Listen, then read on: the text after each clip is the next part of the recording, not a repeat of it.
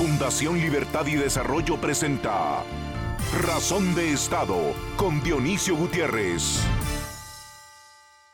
Sin justicia, los reinos no serían más que bandas de delincuentes. Esta frase, tan acertada para describir la situación de Guatemala en pleno 2021, la escribió San Agustín, padre de la iglesia, por allá del siglo IV. Y vaya si tiene tanta razón Guatemala hoy se enfrenta a una encrucijada trascendental para su democracia, su república y su Estado de Derecho. En estas semanas nos jugamos lo poco que nos queda de un sistema de justicia independiente y funcional. La elección de la Corte de Constitucionalidad para el periodo 2021-2026 marcará un antes y un después en la historia política de este país. Las mafias organizadas, las mismas que durante décadas han saqueado al Estado, que han inundado la política de dinero del narcotráfico o que han utilizado el poder para beneficio propio, hoy aspiran a coronar la captura criminal del Estado tomando control de todo el aparato de justicia. Estas mismas mafias que entre 2015 y 2019 sintieron la presión del sistema de justicia, aspiran a construir un sistema de nunca más, un modelo político donde sus delitos, sus inmundicias y sus abusos queden impunes para el resto de la eternidad. Si lo logran, Guatemala se habrá convertido en un reino de ladrones, en un estado fallido y en una amenaza para todo el continente. Evitar ese mal depende de los ciudadanos. Debemos exigir que los cinco órganos nominadores de magistrados constitucionales realicen procesos abiertos, transparentes, meritocráticos y objetivos, que favorezcan el principio de promover aquellos candidatos que mejor resulten evaluados en cuanto a su trayectoria académica, su historial profesional, su honorabilidad, idoneidad e independencia. Señores diputados, ustedes que han sido el mayor reflejo de este podrido sistema político tengan una gota de decencia y procedan a realizar un proceso meritocrático para nombrar magistrados. Sin ir tan lejos, sigan el ejemplo del Consejo Superior de la Universidad de San Carlos, que en días recientes ha realizado un proceso de elección abierto a la participación, transparente al público y atendiendo los principales estándares internacionales en cuanto a nominación de jueces. Pero además, como ciudadanos, tenemos que entender muy bien que el enemigo a vencer son las mafias de la corrupción y del crimen organizado. Debemos superar la fragmentación y la polarización. Dejemos de lado las descalificaciones, esos estigmas de derechas, izquierdas, chairos y fachos, y trabajemos unidos para evitar que las mafias tomen control del sistema de justicia. Dejemos de cuestionar candidatos por sus ideas y juzguémoslos por sus méritos, por su trayectoria y por su independencia. Entendamos que si entramos divididos a esta batalla, las mafias organizadas ganarán. Hagamos un esfuerzo por construir una verdadera república democrática, liberal, con Estado de Derecho, cortes independientes y un sistema de justicia meritocrático, justo y eficiente. A continuación, el documental En Razón de Estado.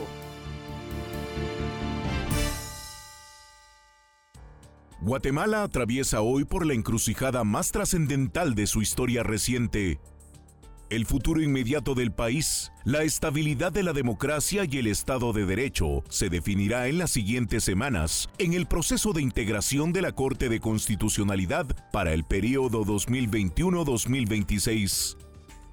Quizá más importante que una elección presidencial, la integración del Tribunal Constitucional marcará un antes y después en la historia del país. ¿Qué pasará con la lucha contra la corrupción?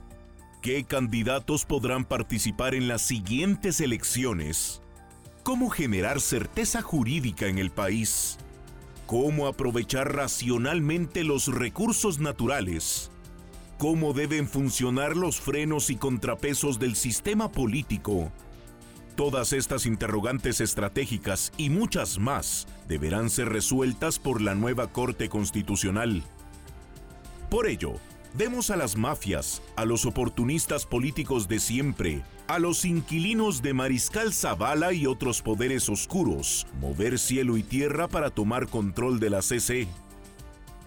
Tenemos que estar claros. Si la Corte de Constitucionalidad cae en manos de las mafias, Guatemala habrá llegado al borde del precipicio. La captura criminal del Estado será irreversible y seguramente el país engrosará el penoso listado de los estados fallidos. Evitar caer en este paraíso de criminalidad requiere de la acción coordinada de la ciudadanía. Para los poderes del Estado, órganos nominadores de magistrados constitucionales, es imperativo que realicen procesos abiertos, transparentes, meritocráticos y objetivos que favorezcan el principio de promover a aquellos candidatos que mejor resulten evaluados en cuanto a su trayectoria académica, profesional, su honorabilidad, idoneidad e independencia. Los organismos de Estado deben romper con la práctica cuestionable de designar magistrados afines o que velarán por determinados intereses. Esa receta solo favorece los intereses de los grupos oscuros. Por ello, criticamos severamente al Congreso de la República por rehusarse a realizar un proceso meritocrático para evaluar a los candidatos. El siguiente llamado es para los abogados probos, honestos, independientes y con una trayectoria intachable. Sin candidatos de primer nivel, poco podrán hacer los actores interesados en una corte independiente y proba. Por ello, es momento para esta élite de profesionales de dar el paso adelante y aspirar a integrar los más altos tribunales del país. La patria lo necesita. Finalmente, el llamado a los grupos políticamente activos de la sociedad guatemalteca. Entendamos bien, el enemigo de esta guerra son las mafias corruptas y los actores vinculados al crimen organizado. Debemos superar la fragmentación y la polarización que tanto daño nos ha hecho en los últimos años. Entendamos que al replicar esas ideas anacrónicas de izquierdas y derechas, o fachos y chairos, en una batalla por la justicia, la transparencia y el decoro, únicamente estamos cayendo en el juego de la mafia. Es importante unir esfuerzos dejar los egos atrás e iniciar una cruzada común por la Corte de Constitucionalidad. Dejemos de cuestionar candidatos por sus ideas y juzguémoslos por sus méritos, su trayectoria e independencia. Entendamos que si entramos divididos, las mafias organizadas ganarán. Unifiquemos esfuerzos y recordemos que el objetivo final es una mejor Guatemala. A continuación, una entrevista exclusiva en Razón de Estado. ¿Qué tal? Bienvenidos a Razón de Estado. Eh, como ustedes sabrán, el tema que ocupa la mayor atención en la realidad nacional en nuestros días es la elección de los nuevos magistrados de la Corte de Constitucionalidad que ocuparán esa magistratura a partir del 14 de abril por los próximos cinco años. Y eh, pues cada órgano designador tendrá que evaluar a qué magistrados va a nombrar para dicho tribunal. Para esa interesante discusión me acompañan ya Alejandro Balcells, abogado, y Pedro Trujillo, quien es titular del programa Con Criterio. Bienvenidos a ambos a Razón de Estado. Eh, como decía en introducción, eh, y empezaría contigo, Alejandro, eh, estamos viviendo una, yo diría, la madre de todas las batallas de este 2021. La Corte de Constitucionalidad tiene una importancia bastante grande dentro del esquema institucional guatemalteco, con lo cual lo que hagamos en esa elección va a determinar de forma muy clara cómo van a ser los próximos cinco años. Eh, lo que se ha hablado en estas últimas semanas es que hay pues intenciones de poderes oscuros, del crimen organizado, por incidir en esa elección. Tuvimos ya un mal sabor de boca en enero cuando en el Colegio de Abogados pues ganó el juez Maynor Moto, que ahora es pues una persona que tiene orden de captura y no ha sido todavía localizada. Es decir, tenemos ya varias evidencias de que esto es una realidad. Alejandro, ¿cuáles son para ti en estos momentos los escenarios principales que vemos desde los cinco órganos que designan magistrados para la CC? Bueno, eh, yo creo que sí hay mucha incertidumbre y, y, lo tenemos que entender. Por ejemplo, con el presidente, pues ya el presidente dijo que él va a nombrar a quien quiera y que no va a ser un proceso transparente. Bueno, el Congreso de la República se oye que va a poner a dos, dos, a dos diputados y que es cierto, hay una lista ahí de, de, más gente, pero eso es lo que se escucha. Y esto, pues sí redunda mucho en la legitimidad. Hay un tema que es muy, muy claro, Edgar. Es muy distinta la legalidad que la legitimidad. Entonces, la legalidad, pues puede ser que se cumpla, mientras que la legitimidad es lo que sentimos que es de buena fe, que es verídico, que es para preservar la república y la democracia, y eso es otros, otro, otro cantar. De ahí tenemos el problema de la Corte Suprema de Justicia, ¿verdad? Donde, eh, bueno, ya están, ¿qué? Año y medio fuera del plazo, que hay discusiones, eh, algunas sobre si tiene o no tiene facultades para, para hacer esta elección, pero el punto más importante es que ojalá lleven a cabo un proceso transparente y un proceso claro, ¿verdad? En la Corte Suprema de Justicia, que eso es lo que todos quisiéramos. Por último, estamos con dos órganos muy especiales. El Consejo Superior Universitario de la Universidad de San Carlos. Yo sí soy, y he escrito mucho, soy crítico del proceso electoral de San Carlos. Ahí no hay elecciones transparentes en el sentido del financiamiento. Ahí se gana el que tenga más plata. En el Colegio de Abogados, una cosa tan absurda, el mismo día se eligió elector de decano, representante del colegio ante Junta Directiva de la Facultad de Derecho y representante del colegio ante el Consejo Superior Universitario. Es decir, la gente fue a votar en plancha para que no hubiera control, porque el Consejo Superior Universitario es el que controla la facultad y obviamente todo el mundo ahí eh, habló el mismo idioma. Eso nos demuestra claramente que lo que menos se quiere es tener controles, ¿verdad? Entonces, en el Consejo Superior Universitario, a saber se habla, ¿verdad? Y se especula, pero el punto es que su sistema, su diseño, su arquitectura no es la más sana. Y por último, estamos con el Colegio de Abogados. El Colegio de Abogados, pues también ahí hay maquinarias electorales muy grandes, hay mucho dinero que se está jugando desde hace rato y además hay un tribunal electoral muy precario. Yo fui fiscal de la, de la planilla número 7 ahorita, que quedamos en cuarto lugar con Enrique Moller y pude percatarme de que es un tribunal electoral sumamente precario. Y me explico. Por ejemplo, sus integrantes están, viven en, los departamentos y no hay entonces decisiones colegiadas. De hecho, imagínense ustedes, ayer fue la segunda vuelta y a la fecha yo solo he recibido una notificación y es de que estuvimos en street. O sea, todo el proceso electoral no lo notifican, no dicen nada, no dictan resoluciones. Es un desastre. Y esto para la Corte de Constitucionalidad sí se va a hacer grave, porque es muy fácil muy fácil anular un proceso en el colegio de abogados si uno quisiera, de veras. A, eso voy, Alex, porque lo que está planteándonos, eh, lo que estás planteándonos nos, nos dice que hay un camino complicado en los distintos órganos. Pedro, se ha hablado muchísimo de la importancia de que se respeten los plazos, que el 14 de abril vence el mandato de los actuales magistrados, pero lo que nos dice Alejandro ya nos plantea una duda. Es decir, en el colegio ya vivimos la impugnación de la elección de Minor Moto. Eh, probablemente si lo que Alex nos dice es, eh, es como es, y creo que así, así son las cosas, eh, probablemente vamos a ver impugnaciones. centrémonos ahorita en el colegio, luego si quieren vamos hablando de los demás órganos. Es muy probable que veamos impugnaciones por el financiamiento, por el perfil de los candidatos. Es decir, nos espera solo en el colegio Pedro un escenario muy complejo y ese ideal del, de la, digamos, la sucesión, la alternancia en los plazos podría verse seriamente afectado. ¿Cuál es tu lectura al respecto?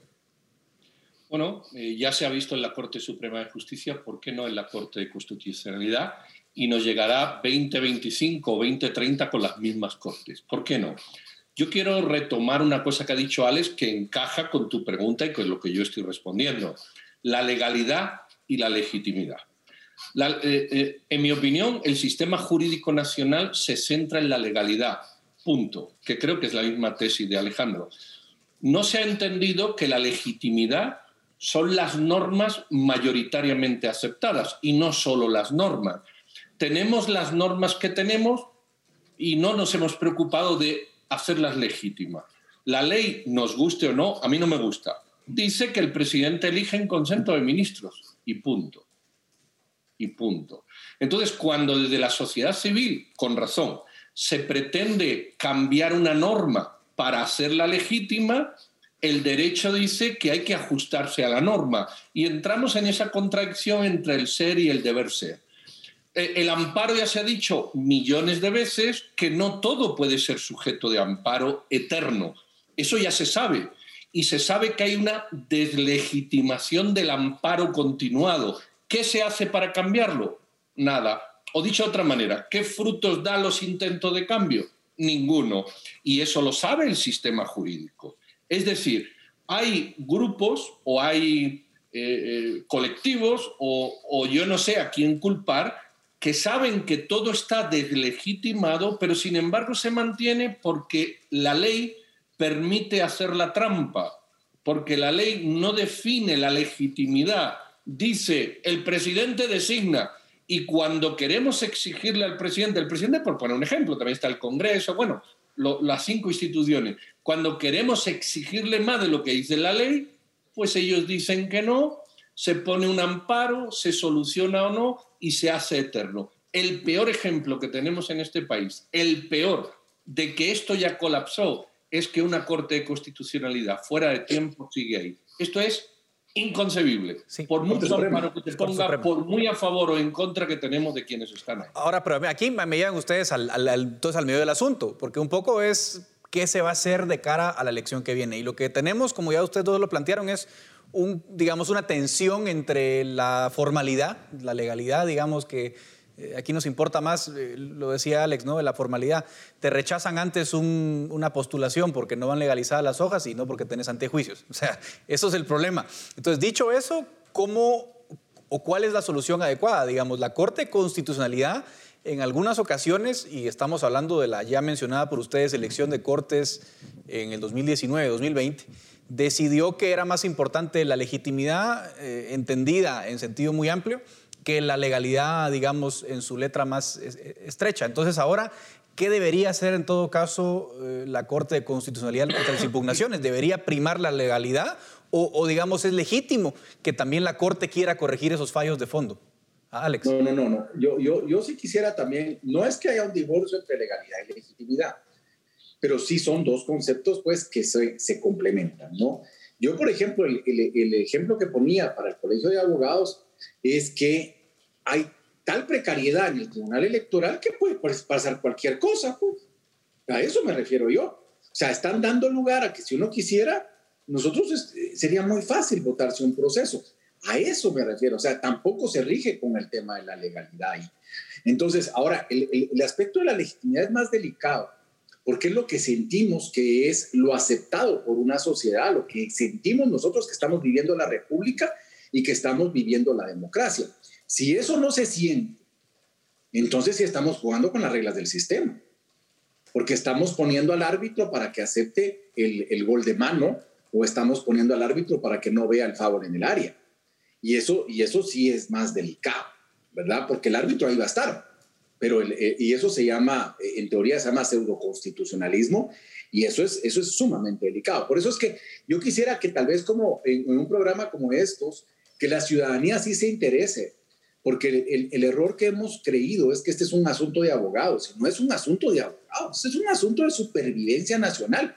Por ejemplo, y Pedro tiene toda la razón ahí, o sea, una Corte Suprema que ya lleva año y medio, o sea, Ayer firman con Fundesa, firma Fundesa y firma el presidente un acuerdo de inversión extranjera y todo. Jóvenes, no podemos competir con Costa Rica en estos términos o con El Salvador incluso. No podemos. Es inaudito que tengamos una Corte Suprema y que les estemos explicando nosotros a la gente que no se puede elegir una Corte Suprema después de todo este plazo. O sea, ya hubo una sentencia, ya resolvió, pues nadie la quiere cumplir. Y es el Congreso el que no la quiere cumplir y el presidente. Y encima de todo, yo sí tengo que agregar un, aspecto, Edgar y, Pedro, que y yo creo que los tres coincidimos. Es una vergüenza que en el Congreso de la República la UCN esté sentada para elegir magistrados. Y ahí sí vamos a hablar del tema legalidad y legitimidad. Ese partido no puede estar eligiendo magistrados, ni sus representantes. Y por lo menos tienen que haber voces que se alcen en torno a eso, ¿verdad? Porque ahí hay un tema de legitimidad democrática de legitimidad republicana, pero también de sentido común. Claro. Ahora, Pedro, en ese sentido, ¿cuál es tu, cuál es tu, perspectiva? Digamos, lo, uno lo que esperaría es que el presidente, el Congreso, colaboraran, digamos, en esa dirección y abrieran el proceso, lo hicieran transparente, cosa que no va a pasar. Entonces vamos a entrar en esa, en esa cuestión de las impugnaciones. Ahora Alejandro agrega un elemento extra que es, bueno, hay bancadas como la UCN que tienen a su líder, pues, bueno, detenido, no, condenado por eh, conspiración para traficar drogas en Estados Unidos y van a votar. Eh, eso no es impugnable, no riñe con la legalidad, con la legitimidad. ¿Cómo ves tú esa, esa parte, Pedro? Bueno, si la queremos ver desde una perspectiva legal, hay que decir que a la UCN la votaron 400.000 personas. No sé si es ese número u otro parecido. Fueron a unas elecciones libres y así salió. ¿Qué culpa tiene la ciudadanía en esto? Lo segundo es, el Congreso es tan soberano como el presidente en un sistema presidencialista. Creo que es un error y ya lo puso Juan Lee de manifiesto en sus trabajos. Pero así es. Usted elige presidente ciudadano, usted elige diputados por el sistema que hay, ciudadano. Y el diputado dice, mire, yo estoy tan legítimo como usted. Y eso es legal, porque no hemos cambiado la ley. Mientras la ley no elija o permita elegir a los diputados directamente, pues no funcionará, pero no lo hemos cambiado. Mientras la ley no diga que un narcopartido no puede funcionar y los ciudadanos lo elijan, también eso es democracia. Lo que estamos es en un sistema contradictorio, donde las leyes que nos hemos dado sencillamente no queremos cumplirlas porque no nos gustan. Y es verdad, pero no las cambiamos. No las cambiamos. Te voy a poner el ejemplo más claro y más controversial en este país creo que es el 18 de la Constitución, ¿verdad? Que tiene la pena de muerte. Y dice abajo en la última línea, el Congreso podrá derogar este artículo.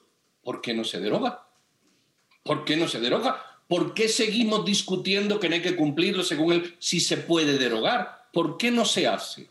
Porque no les da la gana. Porque la incertidumbre del marco legal que tenemos, hay mucha gente que vive cómoda. Ahora, y son leyes perdida, claro. no cumplibles. Pero entonces debería, Alex, en todo caso, porque ya, ya, ya, estamos viendo cómo está perfilando la elección de magistrados y ya vamos viendo que vamos al precipicio. ¿Debe, debe el sistema legal validar esa, ese resultado sencillamente porque esas son las reglas? ¿O, cuál, o, qué opción tenemos en todo caso como ciudadanos? No, yo, yo sí veo, y lo que dice Pedro, aquí le doy toda la razón, hay gente que está viviendo del sistema y que es mentira decir que estamos eh, en, una crisis eh, para todos. Al contrario, hay gente que se está aprovechando e incluso estoy seguro que se está haciendo eh, bastante más poderosa en este sistema. Este, este estado de cosas le sirve y por eso se mantiene y eso hay que tenerlo claro. Ahora, por eso digo yo, aquí nos tenemos que poner de acuerdo, ahí sí que del aspecto político, rojos y cremas, en el sentido de que no valen los goles con la mano y que las reglas del juego son tales y tales. Porque, por ejemplo, la, sí está prohibido que un partido narco participe. Sí está prohibido esto y además hay causas sobrevenidas. O sea, la, la, confesión del señor de la UCN allá en Estados Unidos y lo que apareció después de que estaban motivando crímenes políticos en Guatemala fue después de la elección. Y eso lo tenemos, y ese es el punto. Aparte de la responsabilidad penal, que es, personalísima, y aparte de la responsabilidad política de la institución. Y esos son otros 10 pesos.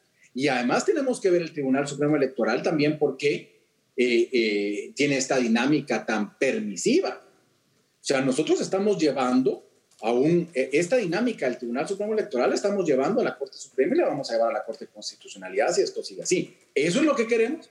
Entonces, los ciudadanos lo que tenemos que hacer es precisamente denunciar, eh, hablar, analizar, generar opinión. ¿Qué es lo que podemos hacer? ¿Qué, otra cosa podemos hacer? Y por supuesto, ahí era tu, escenario inicial, van a haber impugnaciones, van a haber todo porque la gente va a estar molesta. Y eso es uno de los temas y, y el derecho a petición, pues es, no se puede no se puede evitar. Ya no nos queda tiempo, pero yo le quiero hacer una pregunta final a los dos y que me la contesten en el menor tiempo posible. ¿Creen ustedes que para el 14 de abril tendremos cortes electas legítimamente? Pedro. Tendremos cortes electas legalmente, que es a lo único que podemos aspirar. La legitimidad es percepción de ciudadanos y los ciudadanos somos 17 millones, o sea que hay muchas percepciones. Alejandro. Yo quiero, yo quiero creer que la Corte de Constitucionalidad va a tener un relevo que sí va a haber un, seguimiento realmente interesante de la prensa, prensa independiente, de órganos de, sectores eh, que, que, están interesados en el tema. Quiero creerlo que sí.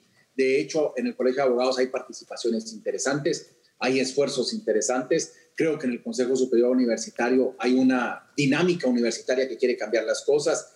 Creo que el organismo judicial también tiene sus, sus, sus, sus puntos. Ojalá, ojalá no me equivoque. Bueno, pues ojalá, como lo dicen ustedes, porque la situación es muy seria y yo creo particularmente que si el crimen organizado, si los intereses oscuros capturan la Corte de Constitucionalidad, creo que Guatemala tiene muy poco margen de maniobra para salir de ese agujero en el que se meterá. Así que ojalá, como dicen ustedes, sea así. Muchísimas gracias a Alejandro y a Pedro por acompañarme en este eh, interesantísimo debate y también a ustedes por eh, su audiencia. Esto es Razón de Estado. A continuación, el debate en Razón de Estado. Bienvenidos al debate en Razón de Estado. Hoy vamos a discutir sobre el tema de seguridad, un tema que ha sido muy sensible en las últimas semanas. Y para ello contamos con la participación de dos exministros de Gobernación.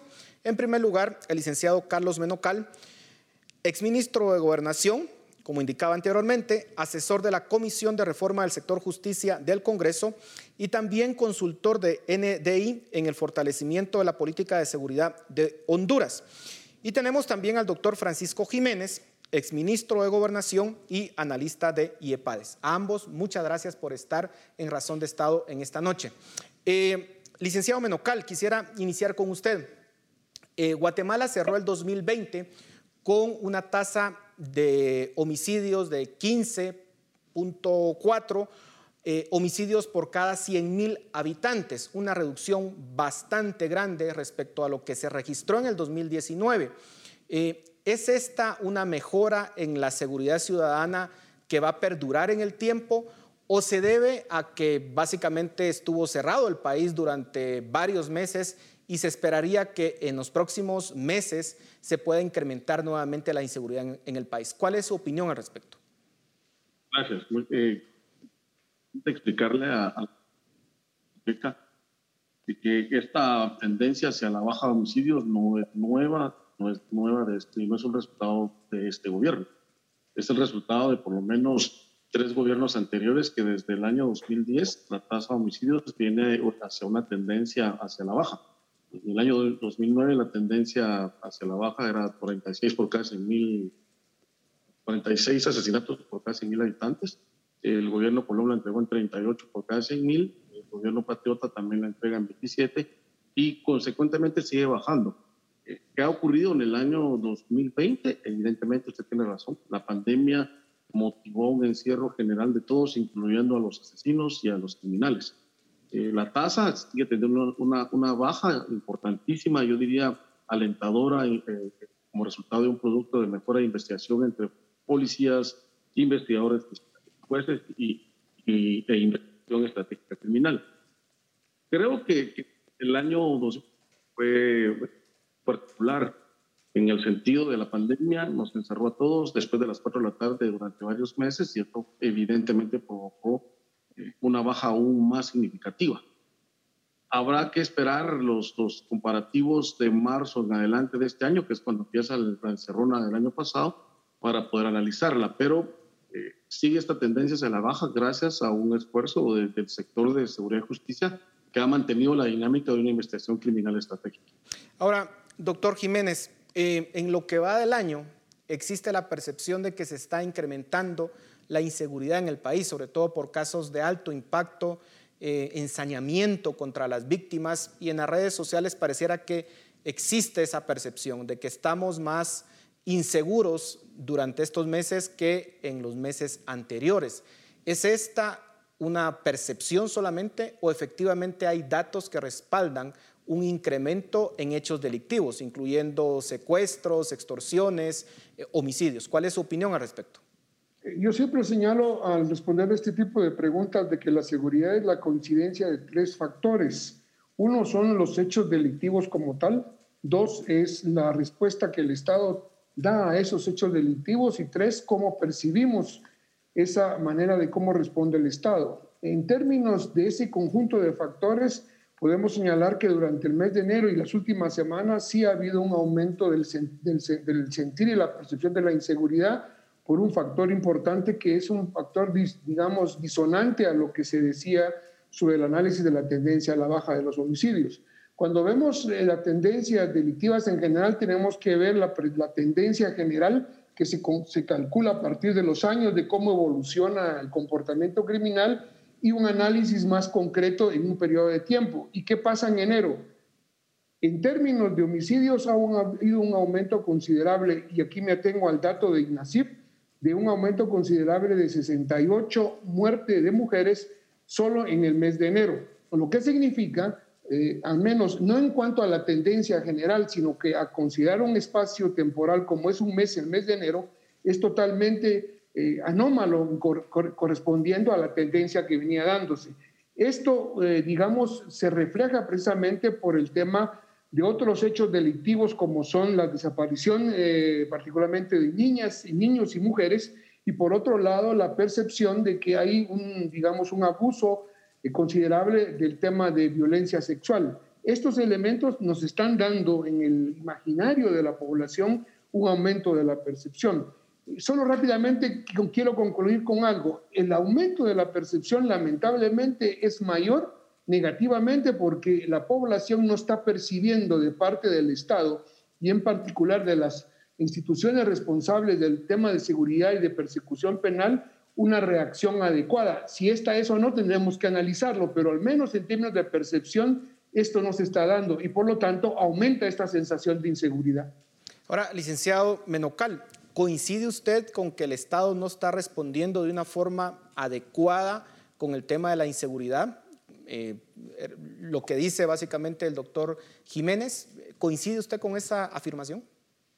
Estoy totalmente de acuerdo con, con doctor Jiménez. Miren, después de un año del gobierno del doctor Yamatei, eh, el gobierno no ha sido capaz de plantearle a la ciudadanía cuál es el plan estratégico de seguridad ciudadana. Lo único que se supo a, a principio del año pasado fue una serie de operativos y estados de sitio focalizados en búsqueda de supuestos extorsionistas y bandas extranjeras criminales. Hasta este momento, no se ha eh, sabido cuál es la apuesta del gobierno de Yamatei en el tema de seguridad ciudadana, prevención del delito y, eh, e investigación criminal.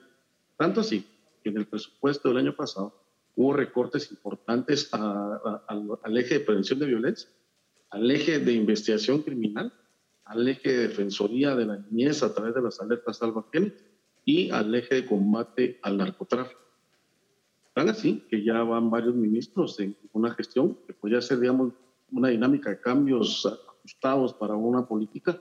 Sin embargo, hasta la fecha no se ha conocido cuál es la estrategia en términos generales de este No se sabe con certeza si le apuesta más al crecimiento de policías, al crecimiento de investigadores o a una reforma institucional de fortalecimiento de la Policía Nacional. Hay una reforma policial que, que en su momento Helen Mack y, la, señora Adela de Torreverde, y que eh, en su momento costó más de 50 millones de quetzales en 10 años y que el gobierno anterior y este gobierno la tienen abandonada y con cero recursos y cero presupuesto. Entonces no hay una apuesta más que yo, yo agrego a lo que decía el doctor Jiménez, es, es una sensación generalizada de, abandono de la ciudadanía, pero también una, una, un hecho real y que este gobierno es, es, que este gobierno no ha planteado cuál es la apuesta en materia de combate a la inseguridad. Ahora, doctor Jiménez, em, la indignación que provoca en la ciudadanía este tipo de hechos violentos en contra de mujeres, de niños, de niñas, em, muchas veces la respuesta de parte de ciertos sectores políticos en el Congreso y de otras voces es reactivar el tema de la pena de muerte como una fórmula para cortar este tipo de hechos violentos. Eh, ¿Está usted de acuerdo con ese tipo de propuestas? Independientemente del tema legal, eh, más que todo desde un punto de vista de seguridad ciudadana, ¿tiene efectos o es simplemente una propuesta politiquera? Digamos, eh, desde mi perspectiva, técnicamente no, no produce ninguna, ninguna reducción a estos hechos delictivos, particularmente estos que tienen que ver con uso de la violencia excesiva. Está demostrado en donde se aplica la pena de muerte que no hay una coincidencia de disminución de homicidios y la aplicación de pena de muerte. Como tampoco hay una, hay una, digamos, una cosa interesante en los países de Europa donde no hay pena de muerte, eh, los homicidios son realmente porcentualmente muy bajos. Y en países como en Estados Unidos, donde se aplica la pena de muerte, los homicidios son de mayor magnitud y de mayor, digamos, impacto social que lo puede ser en, países como Europa.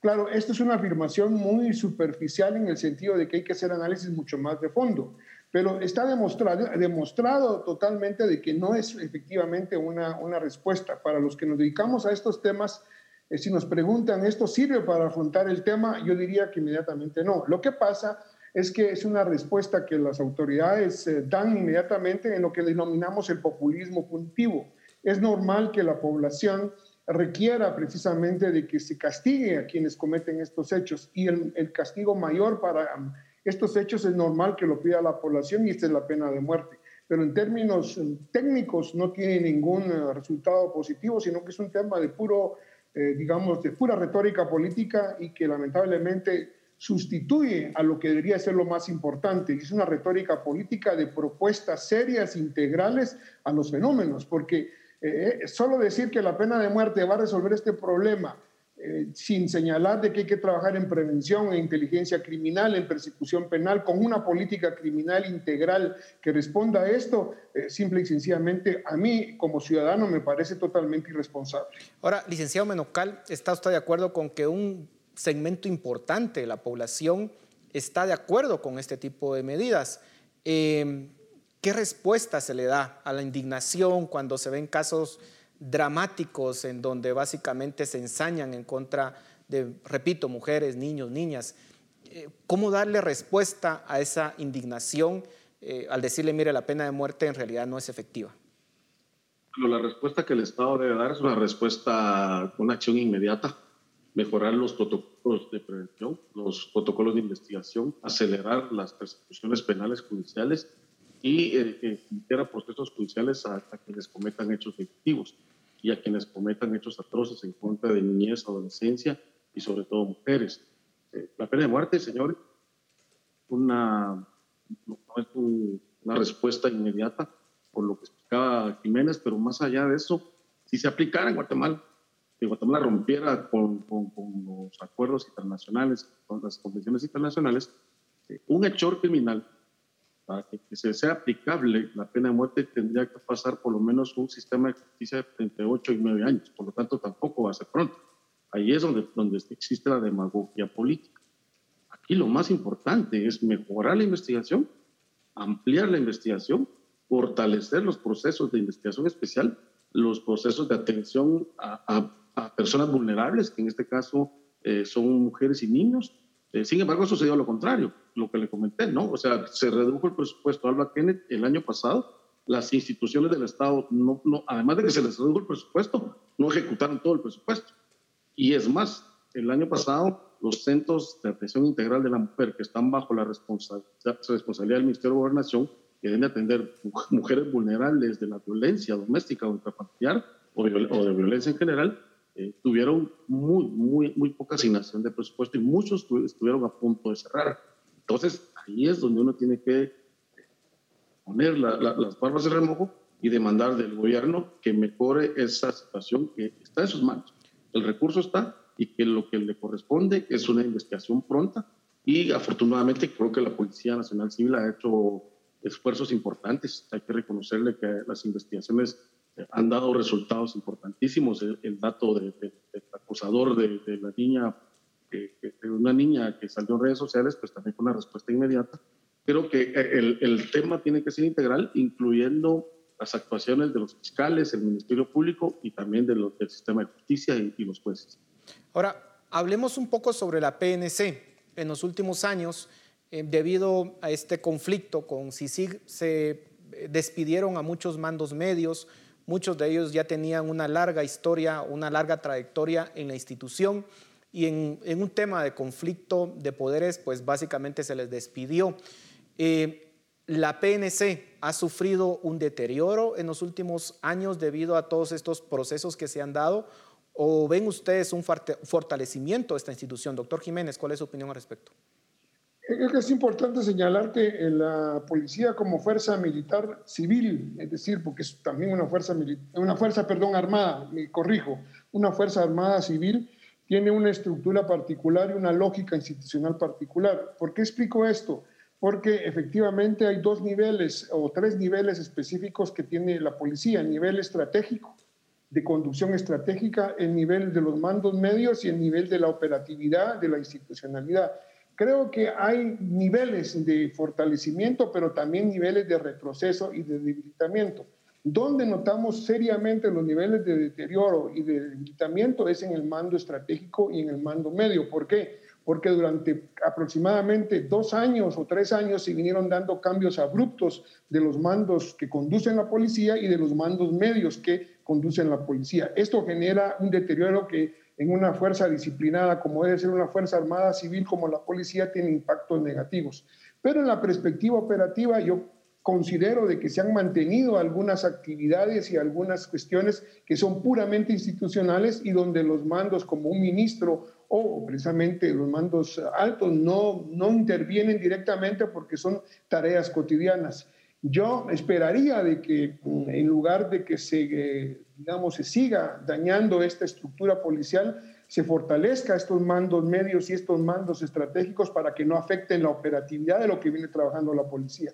Eh, la cuestión de desmantelar unidades como se hizo en el gobierno anterior en el área de investigación y en otras áreas, el hecho de, digamos, de ser traslados eh, abruptos de a que están asignados policías a unidades de investigación y van por otro lado, que son decisiones estratégicas, a veces afectan el trabajo operativo. Estamos, pues, desde mi punto de vista, en un impasse en el cual tenemos retrocesos considerables, pero todavía hay, digamos, mucho elemento institucional fortalecido y ese, a ese punto es el que tenemos que apostar. Se nos está terminando ya el tiempo, pero, licenciado Menocal, el tema de las cárceles ha sido un tema pendiente durante varios gobiernos.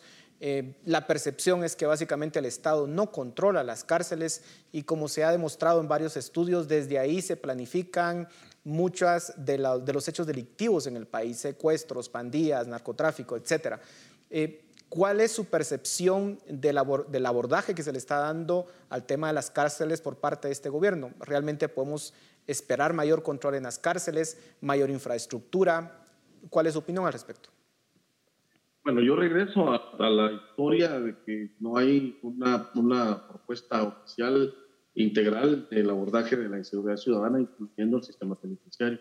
El sistema penitenciario, si bien tiene un presupuesto de, más o menos 600 millones de quetzales, eh, la gran mayoría va para, para gastos de funcionamiento.